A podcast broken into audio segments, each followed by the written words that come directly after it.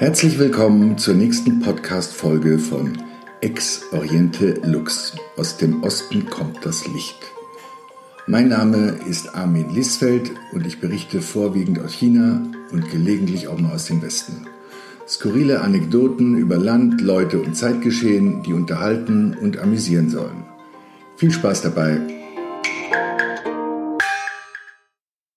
Look left, look light, smile, less smile, more smile, not so much, different smile, please. Die zwölf Chinesen, die um mich herumwuseln, sind nicht zufrieden mit meinem Lächeln. Das merkt man auch, wenn man kein Chinesisch spricht. Sie lächeln zwar betont freundlich, was Chinesen ja angeblich gerne und immer tun, aber ihre Gesichtsausdrücke sprechen eine andere Sprache. Ich bin wohl etwas anders als erwartet.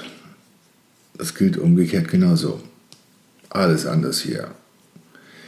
Wir befinden uns in 338 Metern Höhe in einer Penthouse-Wohnung des exklusivsten Wolkenkratzers von Shenzhen an der chinesischen Festlandküste zu Hongkong.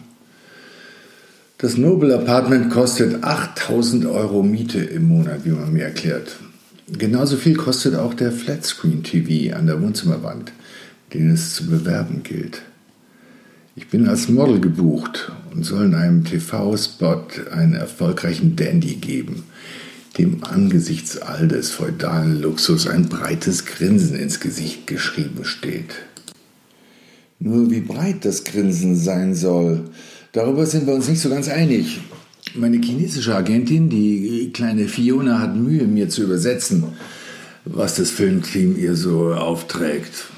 Äh, und nachdem ich den Jungs ein halbes Dutzend unbefriedigende Lächeln angeboten habe, zeigen sie mir schließlich auf einem Smartphone eine kleine Filmsequenz, in der Hollywood-Star Matthew McConaughey raushaut, bei dem wahrscheinlich Millionen von Frauen äh, feuchte Höschen bekommen. Like this you do, like this you do, sagen sie zu mir. Okay, ich soll also wie Matthew grinsen. Ja, sagt das doch gleich, Leute. Damit kann ich was anfangen. Oder auch nicht. Noch bevor die Dolmetscherin Fiona mir nach der nächsten Einstellung den fünfminütigen Dialog mit dem Kameramann kurz und knapp übersetzt, Different please, habe ich schon kapiert, dass ich eben nicht genug Matthew war. Freundliche Enttäuschung in ihren Gesichtern. Wieder kommt einer mit seinem iPhone, mal bekomme ich einen lächelnden Ryan Gosling zu sehen. Like this you do, like this you do. Okay, dann halt Ryan Gosling. Ja, der Bo ist offensichtlich nur zweite Wahl in China. Für mich ist Ryan aber immer noch eine große Nummer. Etwas zu große Fußstopfen. Ich gebe alles, aber auch diesmal bin ich Ihnen nicht genug Gosling. Es wird diskutiert und gestikuliert. Schließlich kommt einer an hm, und zeigt mir Jeff Bridges in The Big Lebowski. Soll er halt den Dude geben, der deutsche Grufti, wenn er die anderen nicht drauf hat. Der Gesichtsausdruck des Regisseurs spricht Bände. Diesmal enttäusche ich nicht. Den Dude habe ich so oft gesehen, den könnte ich sogar mit Texte abliefern. Ja, uff, Glück gehabt, dass ich meinen ersten chinesischen Kunden doch noch zufriedenstellen konnte. Also ein wenig zumindest. Ja, er lächelt nachsichtig, ja, ich auch. You get what you pay, denke ich mir. Für Hollywood-Stars hätte er meine Gagen noch zwei Nullen dranhängen müssen. Ja, darauf hatte mich Astrid, der Model Scout, die mich vor zehn Jahren am Münchner Marienplatz angesprochen hatte, nicht vorbereitet.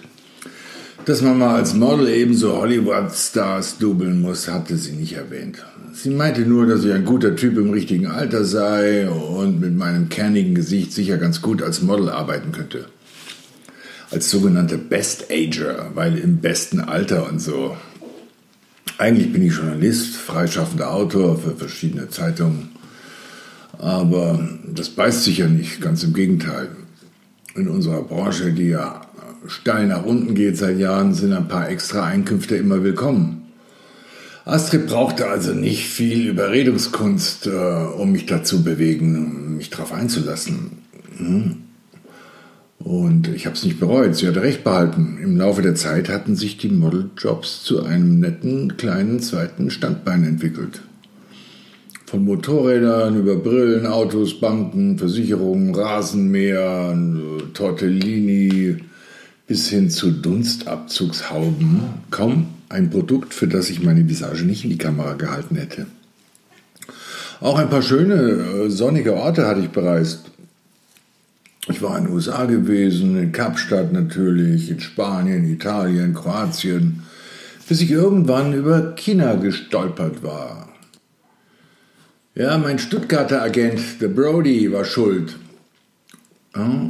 Ich hatte ihn gefragt, weil er ganz gut vernetzt ist international, dass er mir doch irgendein warmes Plätzchen über den Winter besorgen soll, wo ich ein bisschen Sonne tanken kann, nebenbei ein paar Mark verdiene. Ja, und Brody hatte sich umgehört und kam schließlich mit einem Pekinger Angebot um die Ecke. Wohl weil auch im Rest der Welt niemand von mir was wissen wollte. Ich hatte eigentlich Argentinien oder Mexiko im Auge gehabt. Aber nee, Brody kam mit einem Angebot von einer Pekinger Partneragentur um die Ecke. Modern Model Group nennen sich die Jungs. Ist der Marktführer in Peking. Ist eine fette Agentur da mit verschiedenen Dependancen. Ja, die waren ganz scharf auf mich und haben mir rosige Zeiten prognostiziert. Ja, ich war dann auch schnell in Kontakt mit denen hm, und sie erklärten mir, ihre Gagen seien zwar etwas niedriger als in Europa und ihre, ihre Provisionen dafür umso höher. Ja, nicht umsonst boomt die chinesische Marktwirtschaft angesichts solcher Logik. Aber gut, dafür meinten sie, hätte ich auch viel mehr Jobs, sodass ich das alle mal bezahlt machen würde. Ja? Und ähm, sie meinten, wahrscheinlich wäre ich auch das einzige äh, weiße Model. Sie nannten mich weißes Model. Ja, sie reden wirklich von Gelb und Weiß anscheinend. Also das einzige Best Model meiner Altersklasse, der einzige Best Ager, 50 plus, in ganz Peking. Und ähm, so dumm könnte man sich gar nicht anstellen, dass sich das nicht bezahlt machen würden. Ja. Und ähm, ich war etwas baff. Ähm, ich hatte Peking nie oder China nie am Schirm gehabt, aber gut. Sie waren energisch und ähm, meinten dann in, im E-Mail-Diskurs auch, ja, komm unbedingt, sag uns, was du brauchst, wir organisieren alles für dich. Visa, Flug, Wohnung, Fahrer, du kriegst einen Vorschuss und ähm, ja, du musst dich um nichts kümmern. Ja, das klang vielversprechend. Aber gut, das entsprach dem Bild, der, das ich über die Chinesen hatte. Wenn die eine Chance sehen, Geld zu machen, dann sollen die ja angeblich alles geben. Ja? Die Chinesen sollen ja alles raffgierige Karrieristen sein, die nur auf ihren Vorteil bedacht sind die über Leichen gehen, kein Herz haben, an nichts glauben außer an Kohle und die sich ein Dreck um Umweltschutz kümmern, die Menschenrechte mit Füßen treten, Kindern wie Sklaven schuften lassen und die sich zu allem Übel auch noch von ekliger Glutamatpampe ernähren.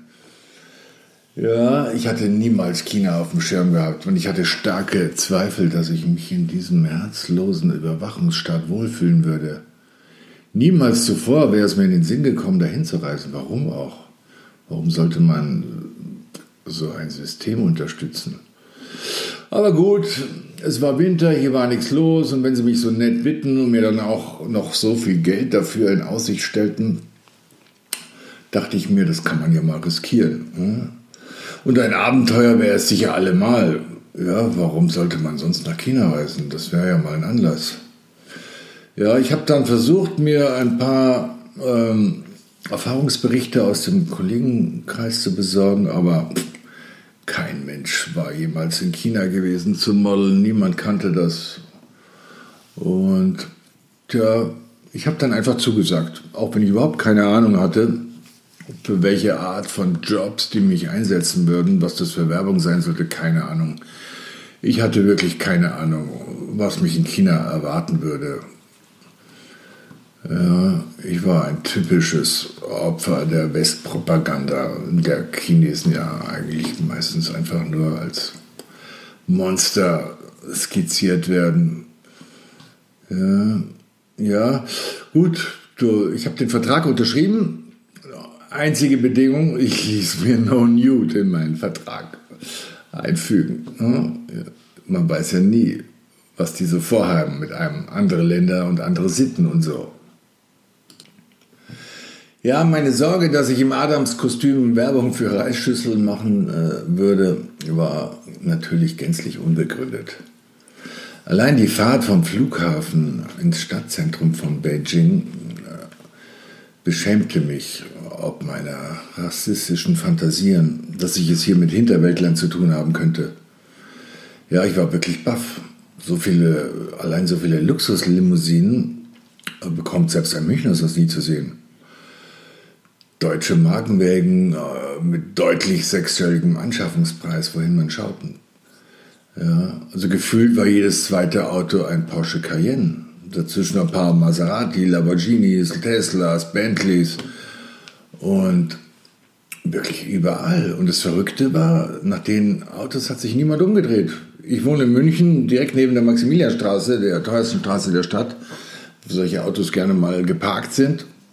Und gerne posieren Touristen hier äh, gerne mal russischer Provenienz davor, um Selfies zu machen.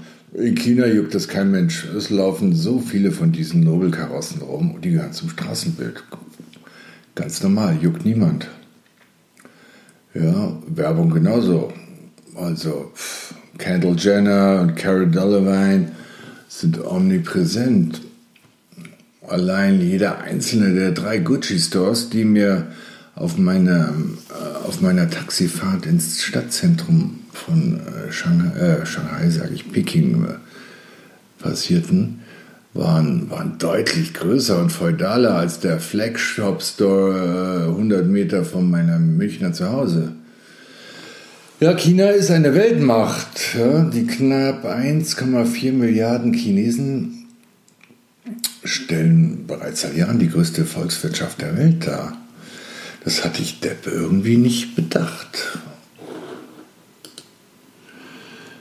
Ja, mein Fahrer lieferte mich ähm, in meinem Zuhause ab, äh, im Zentrum von Beijing und ließ mir kaum Zeit, meine Koffer auszupacken. Dann musste ich schon meine neue Agentin treffen. Die war äh, wieder erwartens keine Chinesin, sondern eine Russin. Ähm, aber gut, egal. Ähm, die machte, machte gleich äh, Theater, weil mein Job wartete bereits auf mich. Das wusste ich allerdings. Man hatte mir gesagt, ich würde gleich nach Ankunft zum Arbeiten weiterreisen müssen.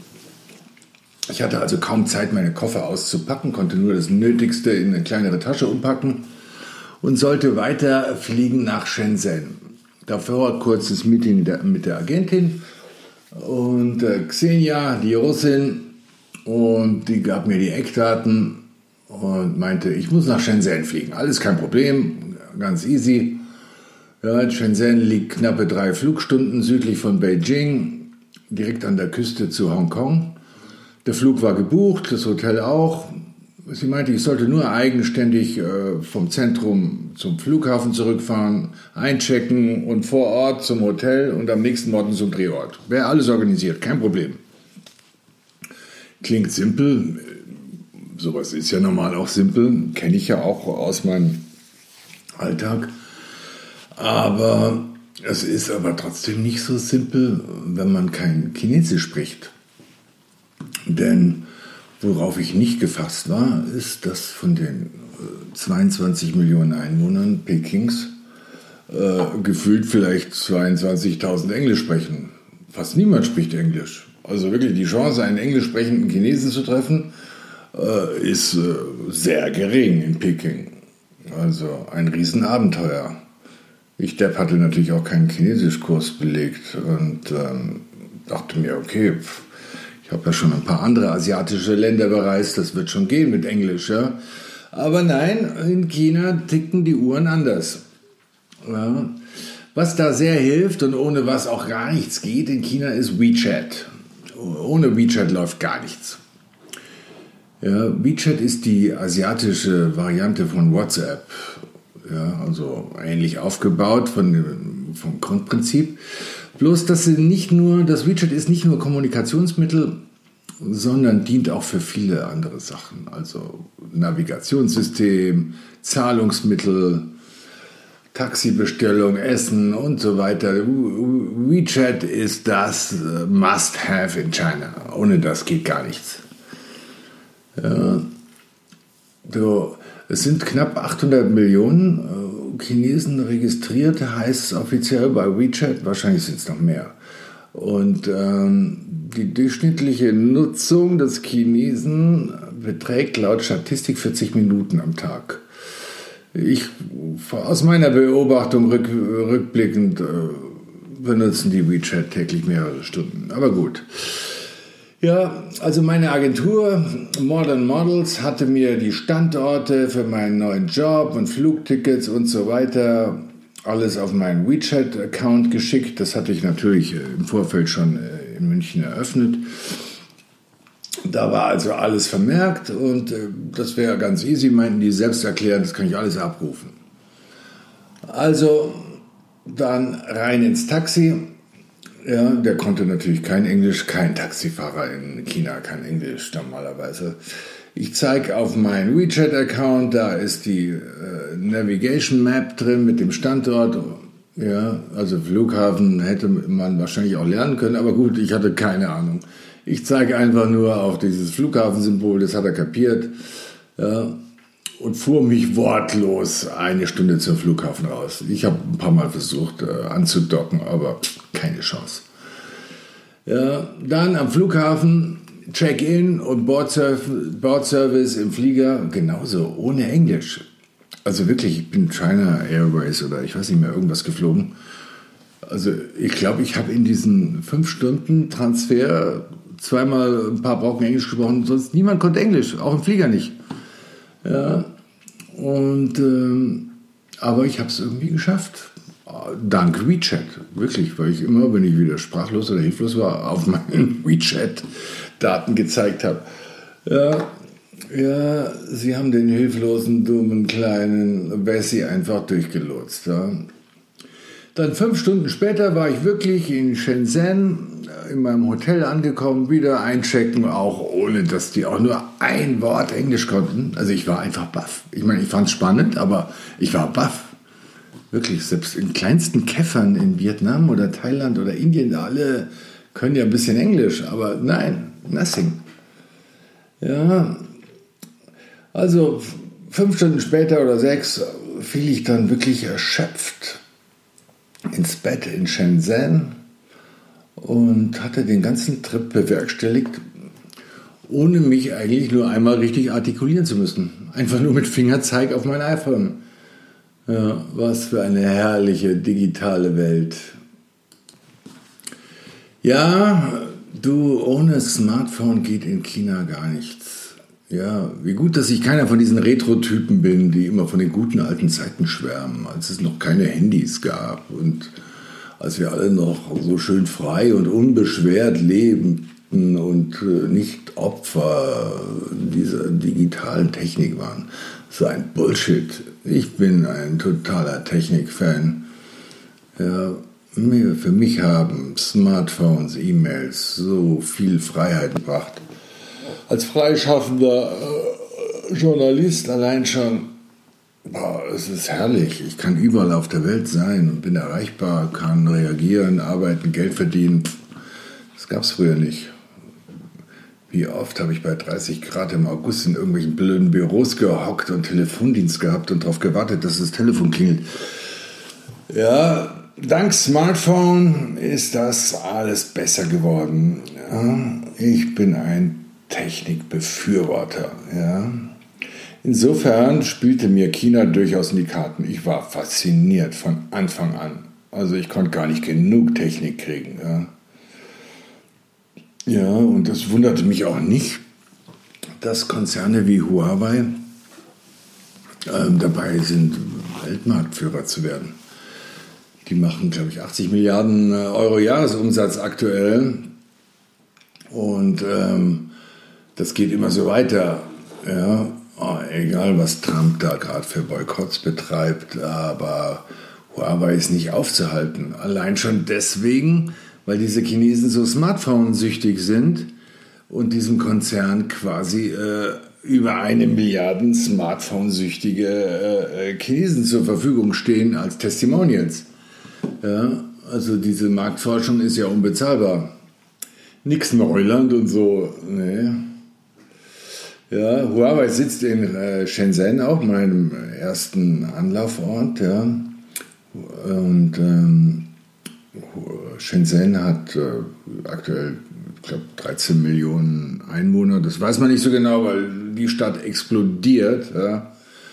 Ähm, auch dank des Technikbooms. Also Shenzhen geht ab durch die Decke.